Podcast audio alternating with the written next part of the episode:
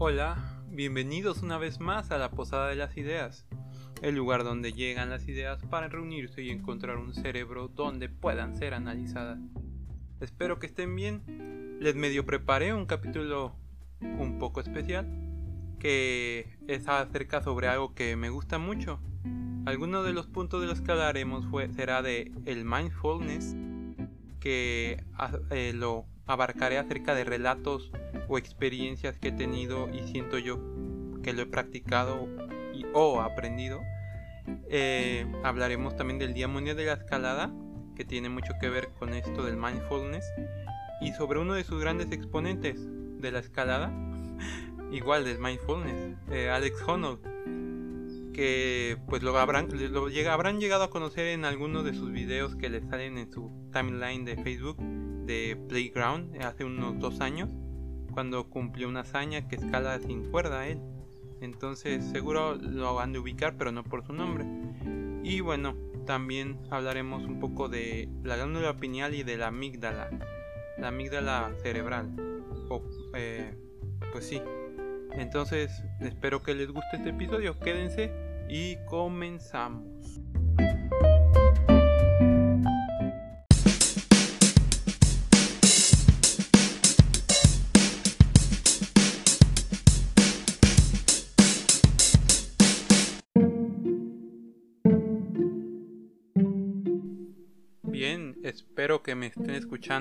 Excelente, todo bien.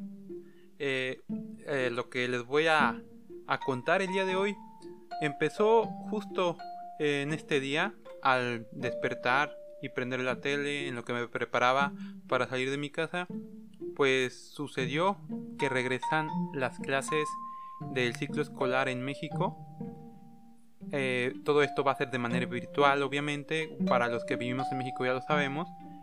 Y estaban empezando un programa antes de las 8 de la mañana, de 7 a 8, como dirigido especialmente a los papás, acerca sobre el estrés, que cómo se han sentido, acerca de pues ya estar pues agobiados de tener a sus hijos en la casa. Yo creo, ¿no? Entonces hablaban mucho del estrés y las técnicas para disminuirlo y mencionaban y recalcaban mucho acerca de la meditación, las respiraciones diafragmáticas que son parte de la meditación para pues llegar a, a ese a lograr esa acción. Y en un punto pues yo esto pues ya lo ya lo he escuchado ya lo he leído. Y en un punto ponen a un lado de la persona que está practicando la respiración ponen la palabra mindfulness. Eh, me sorprendió que la pusieran debido a que este programa obviamente es dirigido a nivel nacional. A tela abierta no va a ser como que muchas personas estén familiarizadas primero con la meditación y que yo como señor ya padre de familia me voy a tomar un tiempo para ponerme a respirar como mencito sentado y que mis hijos mientras quién sabe qué estarán haciendo. Pues primero eso no quién qué tanta atención habrán puesto los papás y luego eh, pues generalizando un poco pues la población de México pues no es como que todos sepan o estén arraigados con intentar aprender cosas nuevas después de lo que aprendieron en su vida escolar. Entonces que sepan de la meditación muy pocos quizás eh, la población de clase media quizás y luego de esto de la palabra que pusieron mindfulness que sepan en inglés que sepan el idioma inglés personas de, de México, pues es un poquito, pues raro eh, que lo sepan al, al 100%. Obviamente tendrán las bases, pero esa palabra, pues no es una palabra básica, obviamente. Y bueno, pues de ahí me hizo eh, eh, motivarme a hacer este podcast, debido a que el día de justo hoy también, 24 de agosto, es el Día Mundial de la Escalada. Y pues tiene mucho que ver a eso que yo como conocí el mindfulness, que pues fue mediante esto, este deporte, la escalada. Pero pues ya antes de que me vaya directo a eso de la escalada, vamos a definir qué es el mindfulness. El mindfulness, así si lo traducimos literal, quiere decir mente completa, quizás, mente eh, pues eh, atenta y completa, pero bueno, ya su significado como tal, que a lo que quiera, quiera decir, se refiere a una concentración plena, estar como presente en estar en el presente, ese es su fin, de que tú lo practiques y te estés en una conciencia y atención pura. Esto, ¿cómo se originó? ¿De dónde viene? Eh, si se imaginarán, pues, y como lo, ya les mencioné, lo aplican en la meditación. Y esta meditación, pues, surge probablemente, y que por lo básico que sé, del budismo. Y que sí, se, se, por los conocimientos o sabiduría que repartió su primer Buda Gautama, eh, fue una de estas definiciones, conciencia pura o plena. Eh, ya en inglés el término es mindfulness. Y que ha tomado relevancia, me parece, estos últimos años, yo creo que 20 años de cuando empezó este siglo, debido yo creo a la moda de la meditación, del yoga, de todos estos deportes. Y bueno, que pero en realidad ya tiene años en la práctica hasta médica específicamente en el área psiquiátrica, debido a que se utiliza mucho para el tratamiento de enfermedades eh, pues mentales como trastornos obsesivos compulsivos, de la alimentación, eh, depresión, trastorno de personalidad, eh, conducta o de mala hábito a sustancias.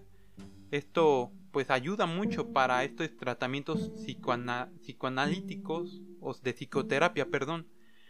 Y bueno, que, que si lo buscan, hay muchos artículos especificándonos de cómo puede ser utilizado en esta terapia psiquiátrica. Pero primero, cómo lo cómo se abarca o qué pasos son los que tienes que llevar para poder practicar esto de mindfulness. Pues son cinco unos componentes fundamentales.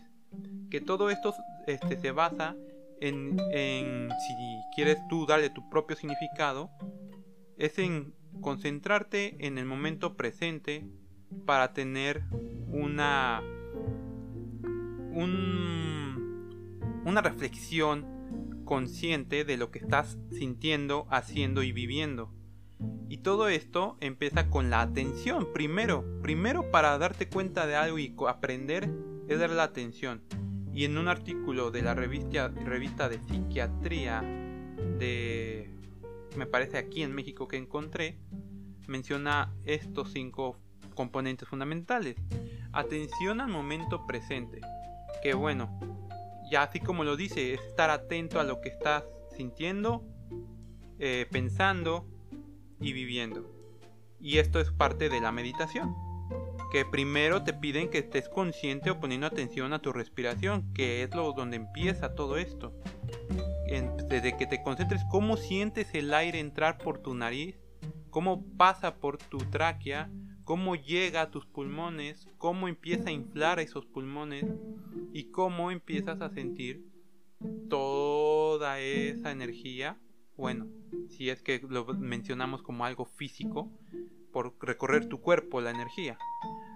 Y bueno, eh, a lo largo de la vida diaria tienes que estar atento a todo. Entonces, desde allí empieza a estar pues consciente de. Luego sigue la apertura a la experiencia. Cuando tú llegas a algo nuevo, estás atento porque no lo conoces. Pero la apertura se refiere en este punto a no ir con prejuicios, Sí, tienes a lo mejor algún conocimiento, pero tienes que deshacerte de esos prejuicios para poder vivir la experiencia completa. Porque si llegas con prejuicios, no lo vas a poder experimentar bien. Dice, dice que el que llega allá con una prejuicio o experiencia de alguien que te dijo que fue algo negativo, pues no lo vas a observar o no vas a poner la atención con curiosidad, sino te vas a enfocar en algo nada más. Eso es a lo que se refiere de probablemente apertura a la experiencia. El siguiente punto menciona que es la aceptación y yo siento que es el más importante y que si lo practicamos en cualquier momento, en más y, y sobre todo en momentos de, negativos o de, de, de sentirnos mal, vamos a aprender mucho más. La aceptación se define como experimentar los eventos plenamente y sin defensa, tal y como son. Si te lastimas o te pegas en el dedo del pie meñique cuando vas caminando, empieza un una, una reacción adaptativa de tu cuerpo para evitar eh, eh, o, o, mandar el dolor lejos, que sería en este caso brincar, eh, decir malas palabras, desahogar esa energía como una reacción. Pero en este caso de la aceptación, se te habla mucho de eso, que las personas llevamos a, llevamos a primero eso, la reacción adaptativa, intentando evitar por completo esa mala experiencia. Entonces, en la medida de lo que podamos, tenemos que aceptar cómo llega ese dolor, cómo llega esa mala experiencia y tomarle algo, aceptarlo, tomarle algo positivo. Entonces, por eso digo yo que es muy importante, porque cuando te pasa algo malo, lo primero que quieres es olvidarlo. Y yo eso, pues prácticamente lo, lo siempre lo reflexiono cada vez que me pasa algo bueno o malo. De, no digo, no me pregunto por qué me pasó, sino cómo fue que pasó y que este, cómo lo puedo eh, pues aprender de él y qué puedo tomar del bueno o malo de esa experiencia. Bueno, ustedes reflexionen un poco más, pero es parte de la, es parte de eso la aceptación. Luego el cuarto punto habla de dejar pasar y menciona que es desprendernos de, desapegarnos de lo que nos aferramos.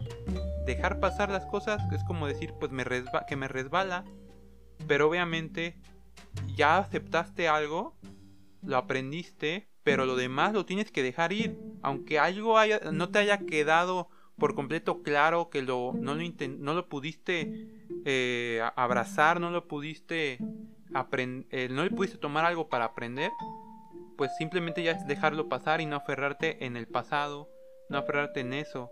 Y aquí pues ya te habla un poco de también de lo físico o lo material.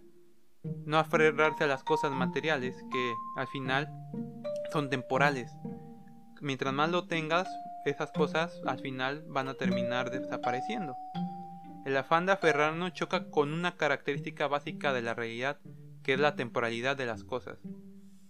Y bueno, el último punto, intención, habla de que todo lo que hagamos y todo lo que vivamos tiene que llevar una intención. Desde meditar, que es mantenerte callado, dejando la mente en blanco lo más lo más, lo, más posible, dejando fuera todos los pensamientos que te llevaron a, estar viviendo ese día. Simplemente pensar en blanco debe llevar una intención como de es mi momento a sola. Si llega algún pensamiento lo acepto y lo empiezo a reflexionar. Que eh, al final pues todo lo que hagamos desde levantar un vaso lo vas a levantar para qué? Para servirte agua para ir a lavarlo, para ponerlo en otro lado, todo lleva una intención. Desde ponerte los zapatos, me los estoy poniendo para qué? Para no mancharme, para poder ir a trabajar, pero ya aparte la intención de, pero qué zapatos me voy a poner. Desde cosas así, todo lo que hagamos tiene que estar haciéndose con mindfulness.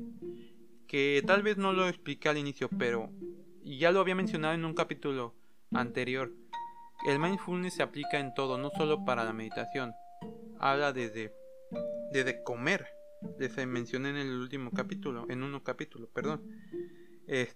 y ahí es donde eh, tenemos que estar conscientes y así evitamos hasta eh, evitar cosas malas o malas experiencias, porque lo vamos a hacer con una intención de lograr nuestro objetivo.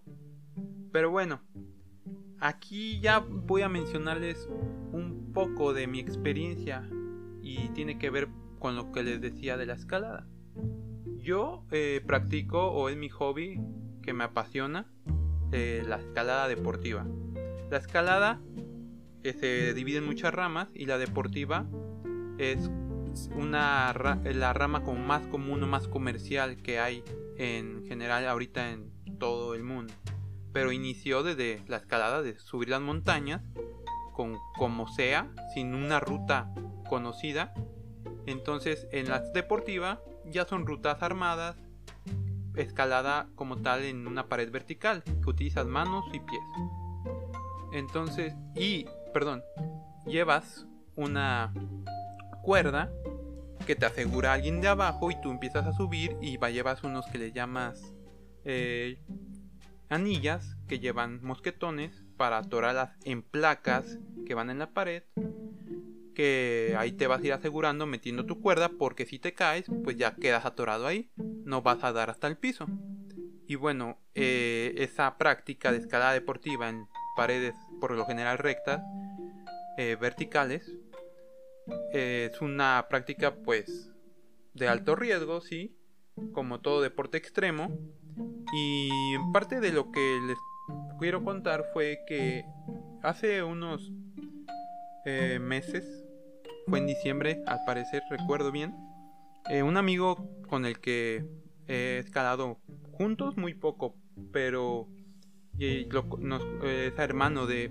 Ya es mi amigo, pero lo conocí porque es hermano de, mi, de un amigo que conocí en la secundaria. Pero eh, bueno, él y yo le decía a este amigo con el que fui en diciembre a escalar a Tepoztlán, eh, no había escalado creo que nunca solo con él habíamos ido ya en grupo siempre, pero pues así solo, solo con él no nos había tocado. Y fue padre la experiencia, me llamó, me dijo, oye, ¿te parece vamos a escalar? Bla, bla, bla. Y yo pues no tenía nada, tenía libre ese fin de semana, estaba a punto de terminar el internado. Y le dije, sí, vamos. Fuimos. Yo no había entrenado, no había hecho gran cantidad de ejercicio por lo mismo del el internado. Pero pues sí hacía una que otra cosa a veces de salir a trotar y ya. Entonces yo iba con la con un poquito de miedo y confianza a la vez de que mi físico no me iba a ayudar. pero la confianza la tenía en base a que pues ya siento que técnica para escalar y la fuerza termina en segundo plano, que así la escalada. Al inicio puede que sí ocupes mucha fuerza, pero al final de que si te si, le sigues dando y le sigues dando, la técnica es lo que te da la experiencia o te da el nivel de, como en todo, la experiencia, todo lo que hagamos, eh, lo repetidas veces, se vuelve por técnica. Ya no utilizas fuerza bruta o conocimiento tanto, sino que ya es técnica o ya es, pues mañas, dicen algunos, ¿no? Y aparte tenía confianza porque pues él es, llevaba, lleva más años de escalada y pues vive en, en, México, en la Ciudad de México, tiene más lugares a donde iba, me mencionaba, a entrenar. Entonces iba con esa confianza. Y bueno, em, no recuerdo bien si ya eh, llegamos y escalamos alguna ruta de las pequeñas, fáciles. Y luego ya íbamos a empezar una de las largas, de las grandes, que miden 35 metros, 30 metros aproximadamente. Y decidí yo armar, empezar yo poniendo las anillas, yo solito con la cuerda y prácticamente al inicio es como una escalada libre. No, nada te asegura, si te caes en la antes de la primera chapa, pues caes al piso. Y bueno, pues ya yo iba con la confianza aparte de que ya conozco esas vías.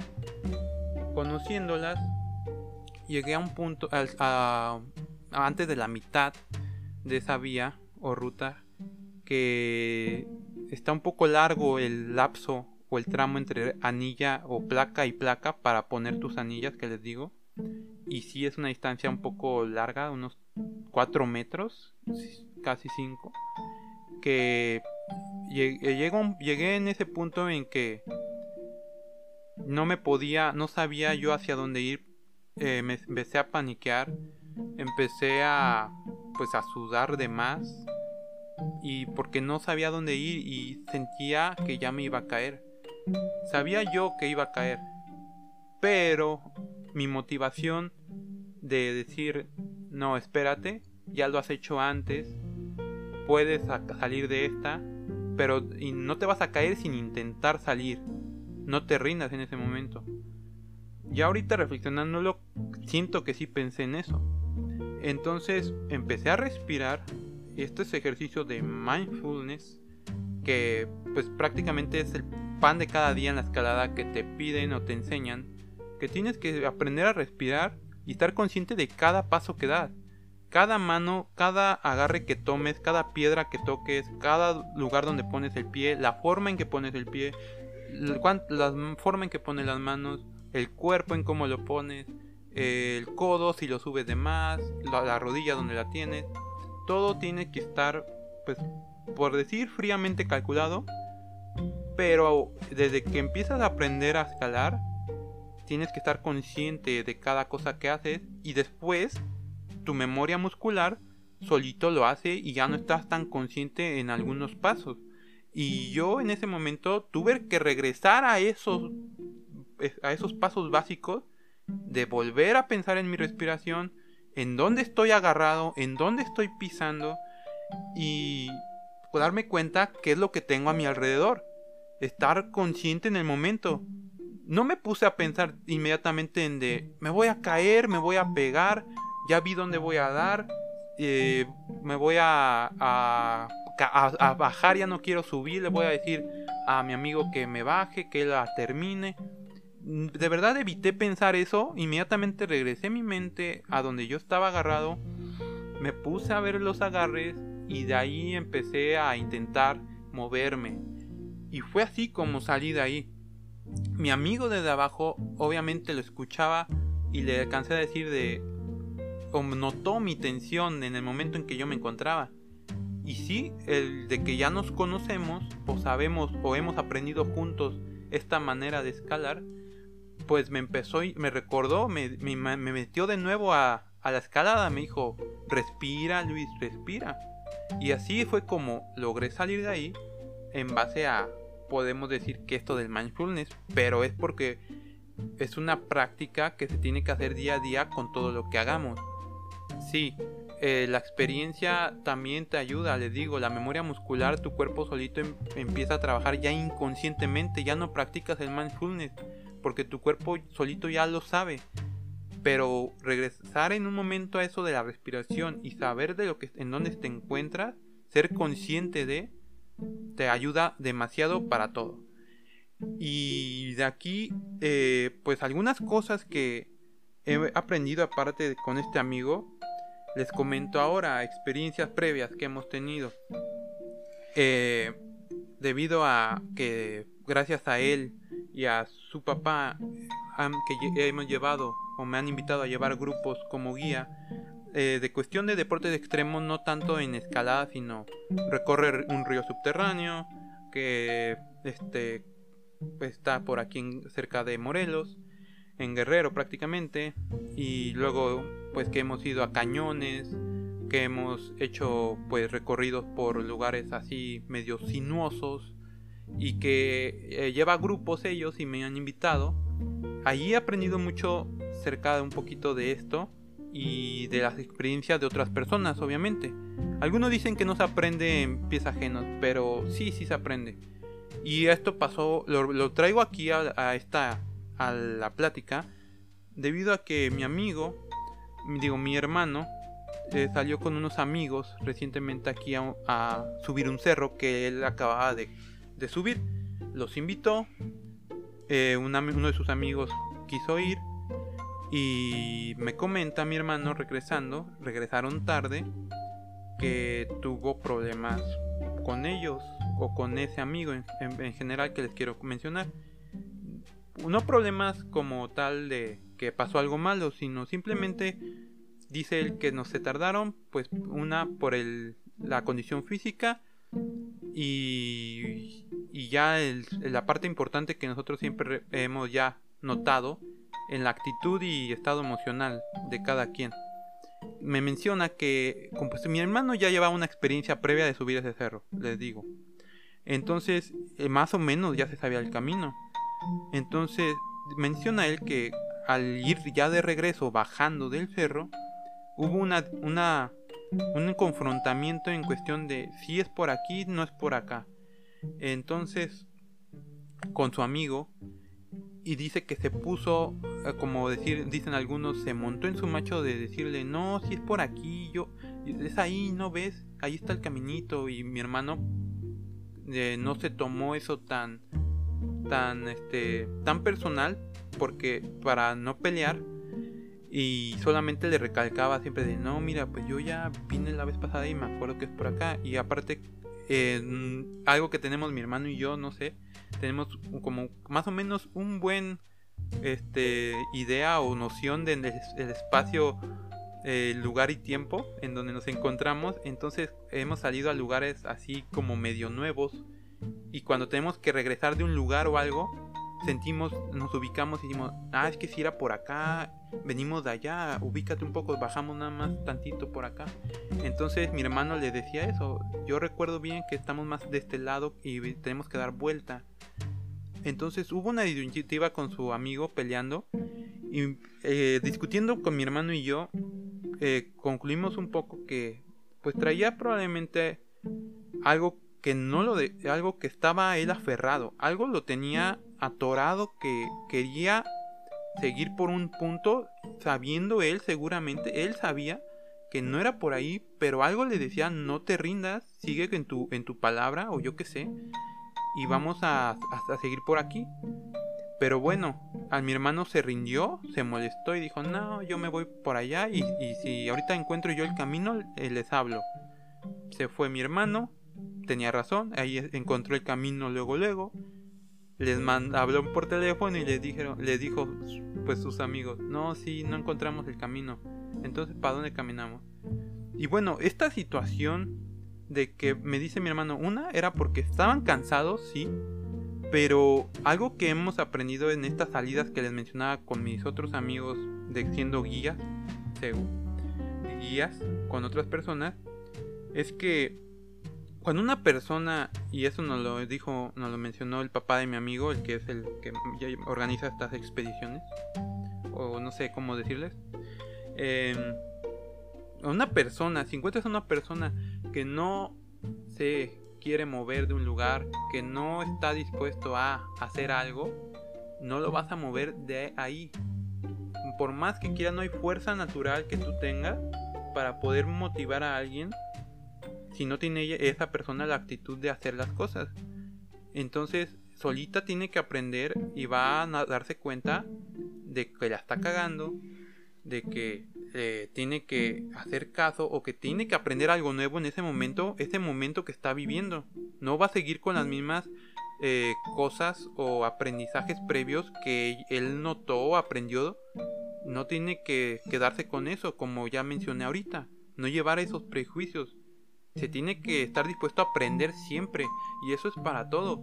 Entonces, estas personas cuando les pasa eso de, es que ya no quiero caminar, ya no quiero ir por ahí y es que nos vamos a cansar, es por acá, es más, se ve más rápido. Al final, yo en un punto cuando empecé a practicar eso con mis amigos, también pensaba así, pero yo decía, no me quiero cansar más, pero había un dicho y que de verdad me ha funcionado y coincidía en, esos, en esas actividades que hacemos de que el flojo trabaja doble.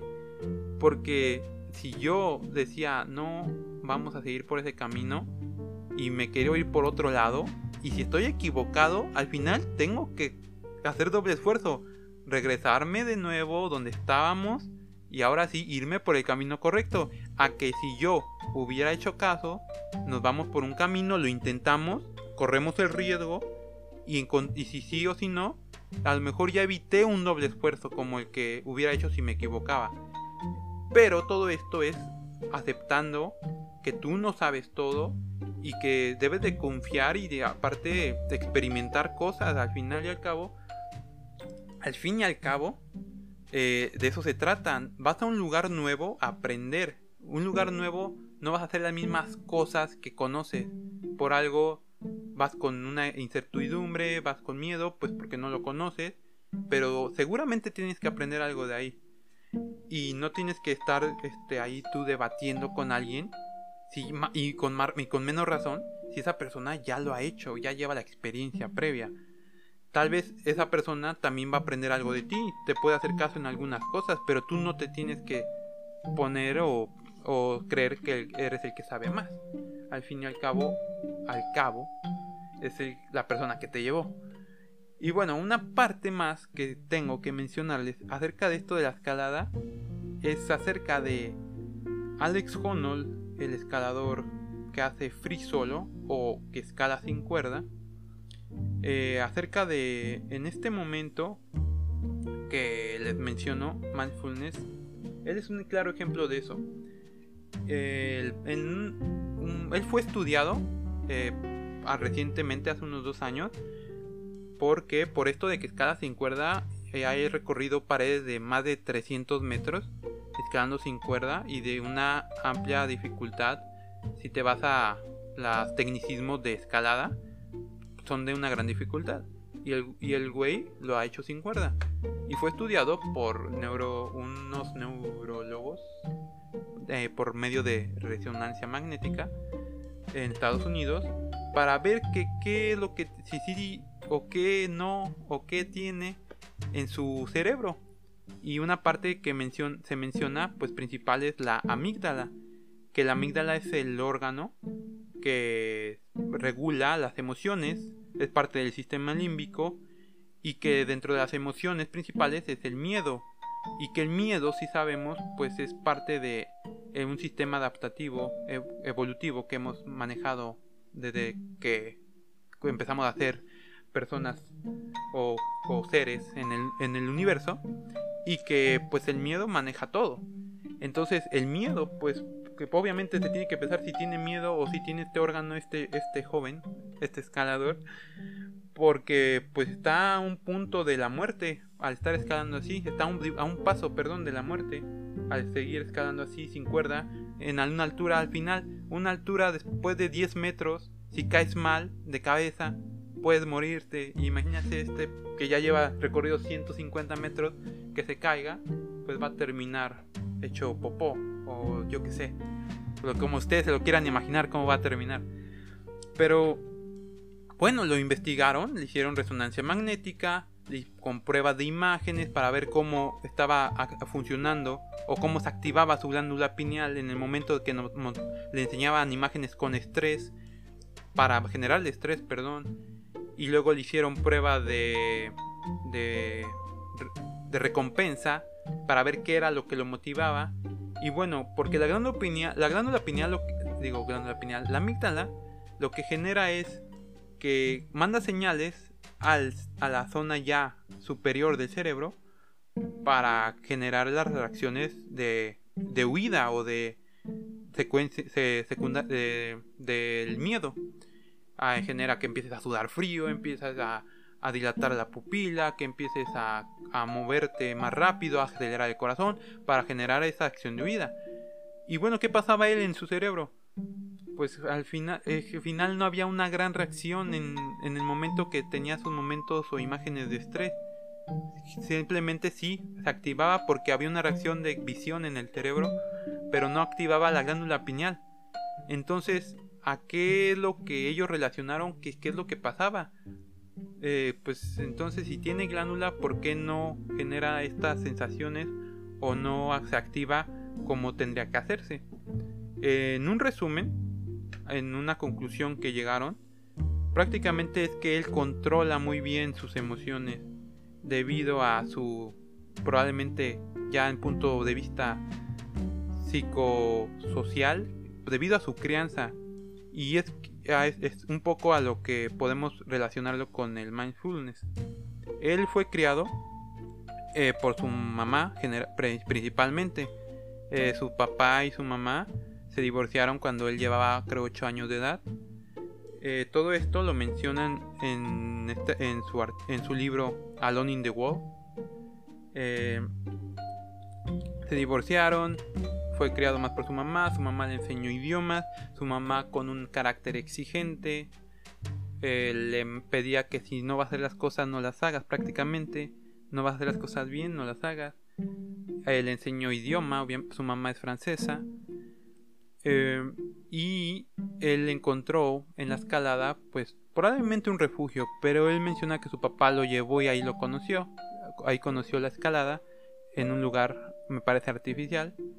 Y un antecedente que podemos pensar que tal vez sí traía algo en la cabeza es que dicen que su papá probablemente tendría síndrome de Asperger, ya que no mostraba emociones o nada de que muestras de cariño hacia, e, hacia ella y a su hermana.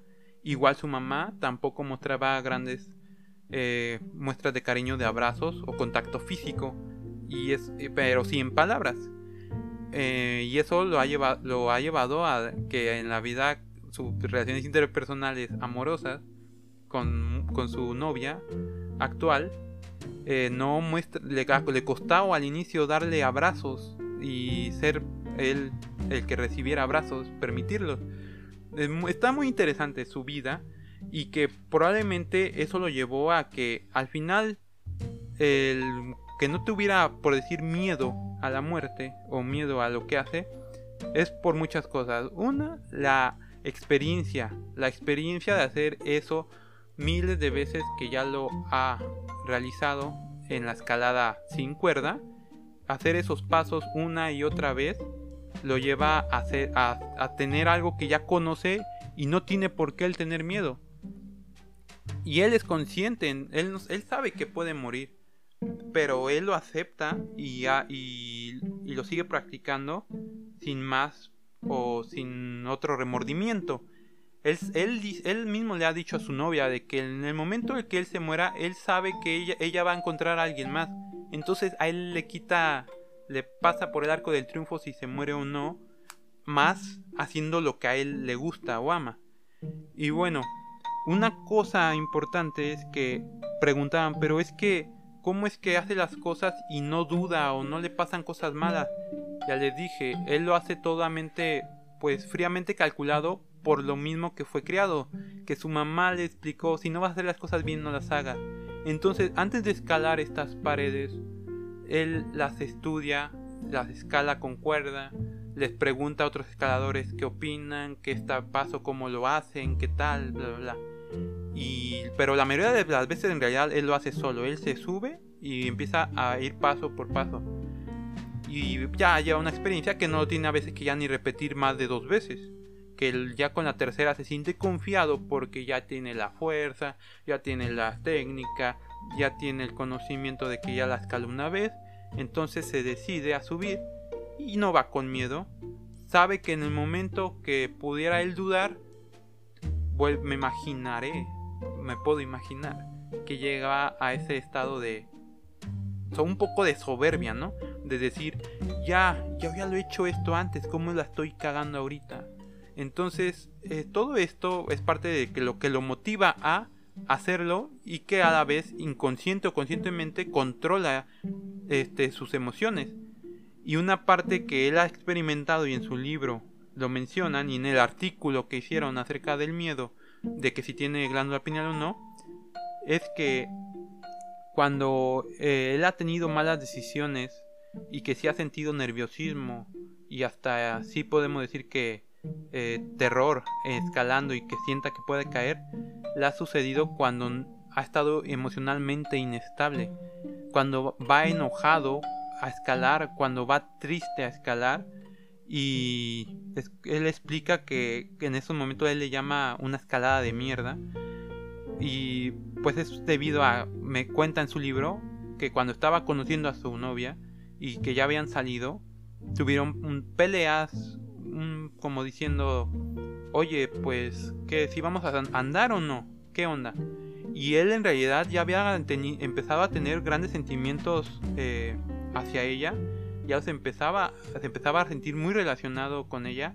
Entonces, esa pelea que tuvo y la incertidumbre de un hombre cualquiera de que probablemente se la vayan a bajar a alguien más o que ya hay alguien más, en una escalada que fue y que ya la tenía planeada y no la quiso cancelar porque él quiso ir, em, eh, menciona que estuvo a punto de pues caer y dudar, que se aterrorizó estando ahí y dijo, Nel, yo de aquí no lo voy a lograr y empezó a desescalar de donde estaba escalando sin cuerda. Me bajo y yo así no voy a seguir. Se sintió aterrado, el viento empezó a pensar en que todo estaba mal, que los zapatos se los puso mal y todo esto por una inestabilidad emocional que él, él, él no había notado o no quiso aceptar que de verdad le estaba calando esta relación ya que estaba teniendo con ella. Y él menciona eso, que su coraza, su coraza que pone él para poder escalar, incluye eso, las relaciones interpersonales que tiene por eso en algunas cosas antes mencionan no quería relacionarse tanto con las personas o con alguien. Y, de, y sus amigos, que es, un gran tipo él, que todos lo aman prácticamente cuando lo conocen, eh, lloran al platicar de que no, no, quieren pensar en el momento que se enteren que se murió en una caída. Y cuando él les platica de, oye, ya voy a escalar esto, es un nivel súper, súper difícil, podemos decir, más que lo que ha hecho antes, todos dicen, amigo, estás loco, casi casi le dicen, no lo hagas, por favor, te lo ruego, no te quiero perder. Pero él ya ha aprendido que ahora que tiene esta relación, probablemente, tiene que empezar a, medir un poquito las consecuencias o llevarlo al punto en que cuando va a escalar, darse cuenta de cómo se siente, cómo, cómo está él en ese momento en su cabeza controlando todo, si sí lo puede hacer o no. Porque si no, es cuando él le va a suceder sus escaladas de mierda. Y bueno, pues no sé, la verdad esto eh, me apasiona mucho, pero no me quiero explayar más. Ya pasó demasiado tiempo. Eh, muchas gracias por escuchar este episodio. Hay algo por último que quisiera que escucharan que es la frase o un dicho que dijo según Buda o un Dalai Lama de los conocimientos de Buda. Y esto ah, para resumir prácticamente todo lo que hemos aprendido el día de hoy.